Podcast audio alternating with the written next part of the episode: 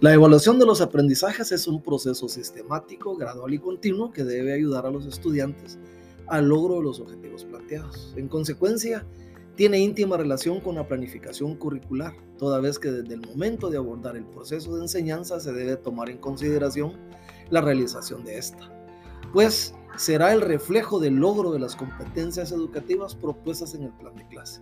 Como dice el doctor Santos en su conferencia dictada, solo se evalúa lo pretendido, pero hay cosas que no se pretenden que tienen mucha importancia.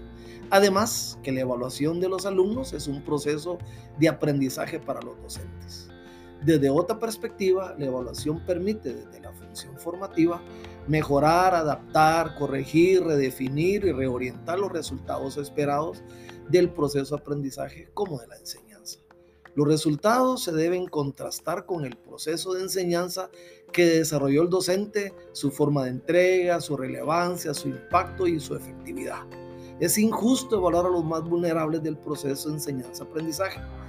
Es imperativo evaluar a los estudiantes, pero también y con mayor transparencia y severidad a los docentes, autoridades e instituciones educativas.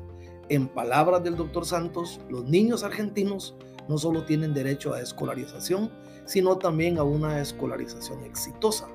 Igualmente, esta condición pone en evidencia la triste realidad del sistema educativo en Guatemala, ya que son la repitencia, la deserción y el ausentismo escolar el círculo vicioso que promueve el analfabetismo funcional en toda su dimensión. Y cuando se pretende buscar las deficiencias del proceso enseñanza-aprendizaje, la educación superior se escuda en las falencias del nivel medio, este a su vez al nivel primario y este a nivel preprimario hasta llegar a la formación que el niño recibe en el seno familiar. Esto es por falta de una política educativa de Estado, no cortoplacista de gobierno de turno como sucede en la actualidad en nuestro país. Es inaudito pensar que en Guatemala exista una ley de educación nacional vigente desde el año 1991, descontextualizada y desactualizada, la cual no podrá ser operativa y efectiva en un mundo globalizado y cambiante como el actual, que fue promulgada además y puesta en marcha sin el reglamento respectivo por eso es que estamos como estamos y en consecuencia no sabemos para dónde vamos.